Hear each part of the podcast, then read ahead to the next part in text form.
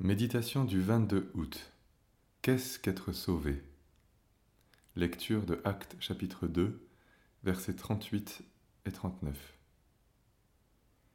Ils dirent à Pierre et aux autres apôtres, Frères, que ferons-nous? Pierre leur dit, Repentez-vous et que chacun de vous soit baptisé au nom de Jésus-Christ pour le pardon de vos péchés, et vous recevrez le don du Saint-Esprit car la promesse est pour vous, pour vos enfants, et pour tous ceux qui sont au loin, en aussi grand nombre que le Seigneur notre Dieu les appellera.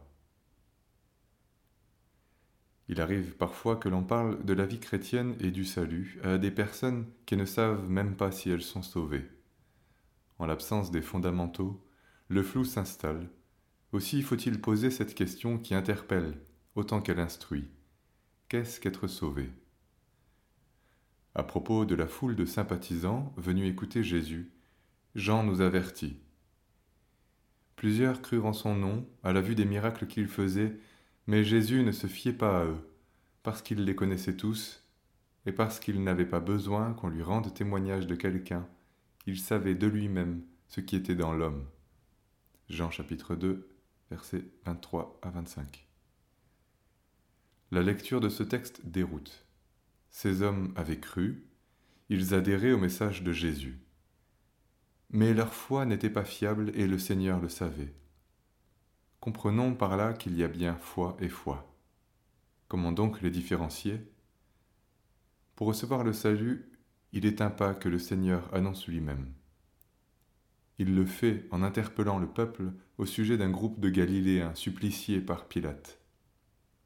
Jésus leur dit, Pensez-vous que ces Galiléens aient été de plus grands pécheurs que tous les autres Galiléens, parce qu'ils ont souffert de la sorte? Non, vous dis-je. Mais si vous ne vous repentez pas, vous périrez tous de même. Luc chapitre 13, versets 2 et 3. Ainsi, pour recevoir le Seigneur, il faut d'abord se repentir. La repentance précède l'acte de foi qui sauve. Par l'œuvre du Saint-Esprit, le cœur se brise, il reconnaît le jugement juste de Dieu, et sa foi ne devient pas qu'une simple adhésion de principe, comme on signe les conditions générales d'un acte de vente, mais l'appropriation d'une œuvre indispensable pour son salut, l'œuvre de Christ.